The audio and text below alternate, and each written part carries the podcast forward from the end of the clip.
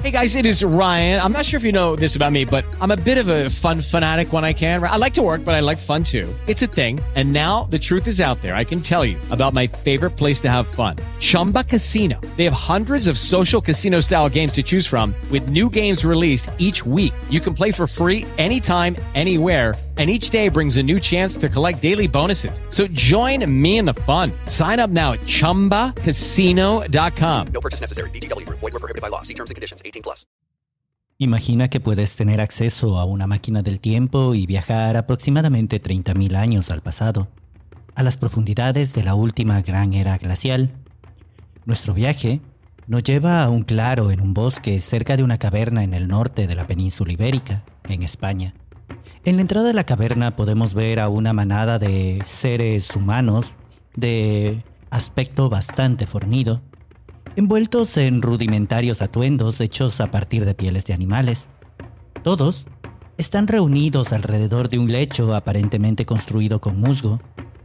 Si llegáramos a acercarnos aún más, podríamos ver que en la cama yace el mayor de esta manada de seres humanos, un anciano de unos 40 años de edad. Sí, en la época glacial la esperanza de vida de los seres humanos era poco más de 40 años. Parece estar profundamente dormido. Su piel es pálida, su respiración superficial y débil. Y esto nos da indicios de que se halla enfermo, posiblemente esté agonizando. Los humanos que lo rodean murmuran y cantan con sonidos guturales. En algún momento, alguno de ellos eleva una súplica hacia el sol que poco a poco va poniéndose. Y ahora que una fogata se ha encendido, con el débil brillo de esta luz, una de las hembras más jóvenes profiere un grito profundo, casi como un aullido apasionado. Deja por un momento el grupo que se había separado del anciano y le coloca una pasta de olor fuerte y probablemente sabor amargo en su boca. El anciano deglute algo de la pasta y con lentos movimientos abre los ojos, esboza una leve sonrisa y luego muere. Bienvenidos a Historia de la Medicina, un podcast en el que abordaremos diversos datos, curiosidades y eventos que marcaron el desarrollo de la ciencia médica, convirtiéndola desde un arte limitado hasta una ciencia altamente sofisticada. En este espacio conoceremos diversos hitos y personajes que han permitido que la palabra salud sea una realidad en nuestros tiempos. El viaje en el tiempo que hemos realizado al inicio de este episodio es una reconstrucción de lo que posiblemente pudo haber sucedido en el Sidrón, un sitio arqueológico ubicado en el noreste de España, en la región de Asturias. En esta cueva se han encontrado restos de huesos y dientes fosilizados que pertenecían a nuestros primos evolutivos más cercanos, los neandertales, los cuales aparentemente se extinguieron hace unos 30.000 a 25.000 años. Los restos fosilizados encontrados en esta cueva han sido ampliamente estudiados y un grupo de investigadores presentaron en 2012 los resultados de su análisis, en los que descubrieron, en la placa dental de los neandertales del sitio del Sidrón, microfósiles y restos de plantas que sus propietarios habían comido. Tras analizar la composición de estos microfósiles, se descubrió además de humo de leña y plantas cocinadas con almidón, que algunos dientes presentaban restos de plantas de sabor amargo, entre las que se incluían la milenrama y la manzanilla. Estas plantas no cuentan con un valor nutricional claro, y además se caracterizan por tener un sabor amargo, que muchos considerarían desagradable. Entonces la pregunta aquí podría ser, ¿por qué comieron estos productos? Una de las principales posibilidades que se baraja es que estas plantas fueran utilizadas como medicamentos naturales, la milenrama es conocida desde hace mucho tiempo como un tónico y astringente tradicional, y la manzanilla se usa de manera extensa por sus propiedades tanto relajantes como antiinflamatorias. Es decir, estos dientes fosilizados que datan de hace aproximadamente 49.000 años son posiblemente la primera evidencia que tenemos del uso de medicamentos en la historia humana. Pero nuestra comprensión de aquellos antiguos tiempos su idea sobre los procesos de salud y enfermedad y los rituales asociados con los mismos no es del todo clara. Esto debido a que los datos de los que disponemos dependen sobre todo del estudio de los restos humanos preservados y de los artefactos que acompañaban estos restos, tales como herramientas, adornos y otros objetos de origen natural como semillas de plantas y fósiles de animales. Todos estos datos deben asociarse con aquellos que se obtienen a partir de la antropología moderna, que de una manera indirecta ha permitido tener una visión un poco más clara de los rituales y costumbres de los seres humanos primitivos.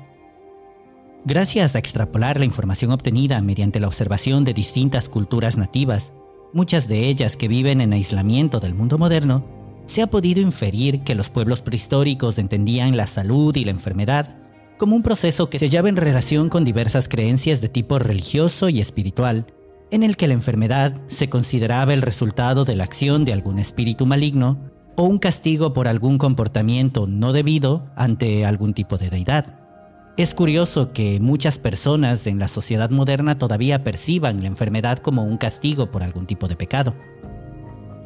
Es también notoria, en esta idea primitiva de la salud y la enfermedad, la presencia del chamán o curandero, cuya importancia en la medicina prehistórica es resaltada por el hecho de que en las pinturas rupestres encontradas en diversas partes del mundo, se ha visto que hay sujetos que están vestidos con ropa y adornos particulares, y estos se han asociado como chamanes y curanderos ya que se pueden definir como individuos capaces de conjurar poderes sobrenaturales y que eran los encargados de conducir las ceremonias y rituales destinados a mitigar o canalizar la acción de los espíritus y las maldiciones en la vida de las personas. Es por ello que con el fin de efectuar la curación, se realizaban una serie de actividades tales como sacrificios animales, danzas, ruegos, plegarias. Sin embargo, la actividad de los chamanes y curanderos primitivos no se limitaba a rogar por la intervención divina. También se realizaban muchas intervenciones de tipo práctico. Tanto es así que conocemos que ya en tiempos prehistóricos los huesos fracturados volvían a su posición natural para curarse. La arcilla o el barro se pegaba sobre las extremidades rotas y se dejaba secar con fuerza, como una versión prehistórica de las escayolas actuales.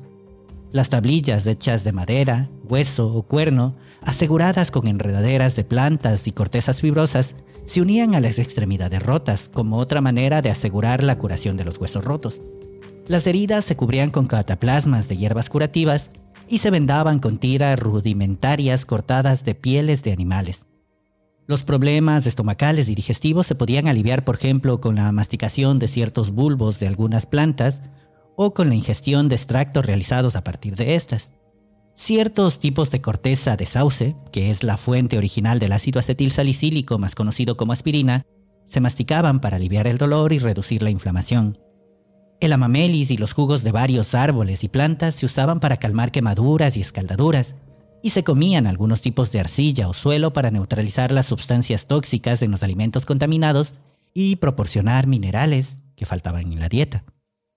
También se practicaba la odontología, entre las decenas de miles de objetos encontrados en el yacimiento prehistórico de Mergar, cerca de Sibi, en el centro-oeste de Pakistán, había 11 dientes humanos, todos molares y posiblemente de nueve individuos, que aparentemente habían sido perforados utilizando un dispositivo hecho a partir de un pedernal con una punta afilada. Los investigadores han reconstruido el dispositivo y estiman que los agujeros se hicieron en menos de un minuto, la condición de los dientes y las marcas de desgaste subsiguientes de los agujeros muestran que fueron perforados mientras los dueños aún estaban vivos, aunque curiosamente solo cuatro de ellos muestran signos de caries. Los mecanismos de taladros también se usaban para otro tipo de procedimientos, la trepanación, una forma radical de cirugía que consistía en perforar el cráneo para exponer las capas del tejido que cubren el cerebro, las meninges, y a veces incluso el tejido cerebral mismo. Los primeros procedimientos de trepanación, que, de los que se tiene registro, se realizaron utilizando bordes agrietados de sílex que funcionaban como astilladores o raspadores para extraer el hueso, ya sea fragmento por fragmento o para perforar un canal alrededor de una zona central de hueso que luego se podía levantar sin problemas. En cuanto al propósito de la trepanación, las explicaciones más antiguas se centran en la noción de liberar a los espíritus malignos del paciente que entonces conservaría el trozo de hueso extraído como talismán para evitar que los espíritus regresen. Las interpretaciones modernas sugieren que estos pacientes prehistóricos podían haber estado incapacitados por el dolor insoportable de una migraña o por las convulsiones en algún tipo de epilepsia. Otras posibilidades incluyen depresión intensa y trastorno bipolar severo, o las hemorragias intracraneales que provocan un incremento de la presión dentro de la bóveda craneal, comprimiendo de esta manera el tejido cerebral y causando daño que en muchos casos puede poner en riesgo la vida. Tanto es así que el mismo Hipócrates, que es considerado uno de los padres de la medicina, recomendaba el uso de la trepanación como una medida drástica en el caso de heridas en la cabeza, con el fin de aliviar la hipertensión intracraneal y evitar la muerte del paciente.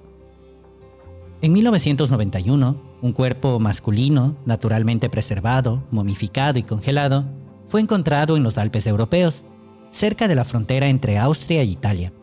Llegó a ser conocido como Otzi, el hombre de hielo, y es ahora uno de los cuerpos humanos más estudiados. Otzi tenía unos 45 años cuando murió hace aproximadamente 5.300 años. Tenía sofisticadas prendas de cuero y zapatos bajo una capa de hierba tejida, y llevaba un cuchillo, un hacha, arco, flechas, contenedores de corteza y lo que podría haber sido un simple botiquín prehistórico. Dos de las posiciones de Otzi eran trozos del tamaño de pulgar de un hongo o moho conocido como Piptoporos betulinus, el políporo del abedul. Cada bulto tenía un agujero y se podía enhebrar en una tira de cuero para que se pudiera fijar probablemente a la ropa. Las propiedades medicinales de este hongo se encuentran en muchas tradiciones folclóricas y han sido respaldadas por diversos análisis científicos. Es un laxante y comerlo puede provocar diarrea. También tiene acción antibiótica y contiene sustancias que son venenosas para los parásitos intestinales, como el nemátodo Trichuris trichuria.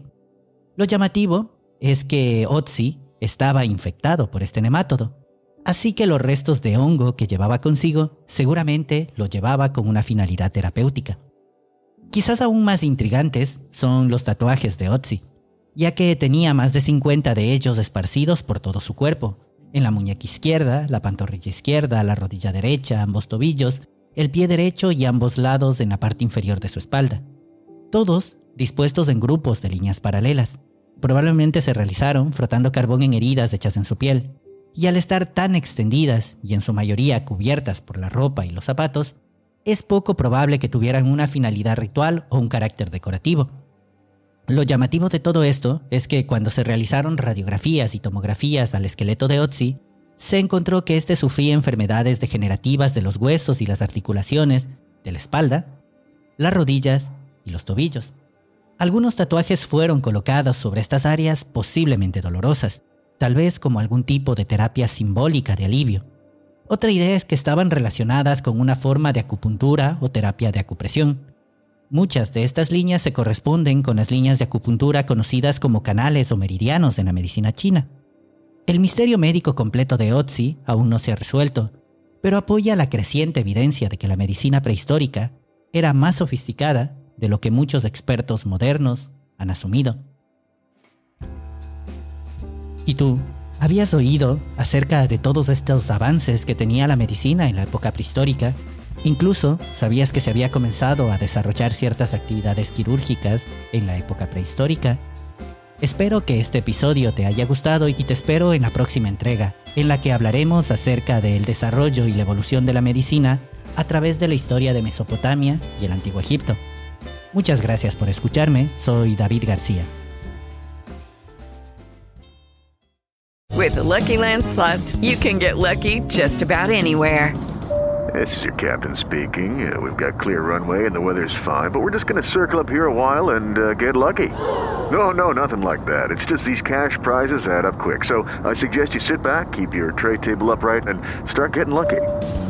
Play for free at LuckyLandSlots.com. Are you feeling lucky? No purchase necessary. Void where prohibited by law. 18 plus terms and conditions apply. See website for details.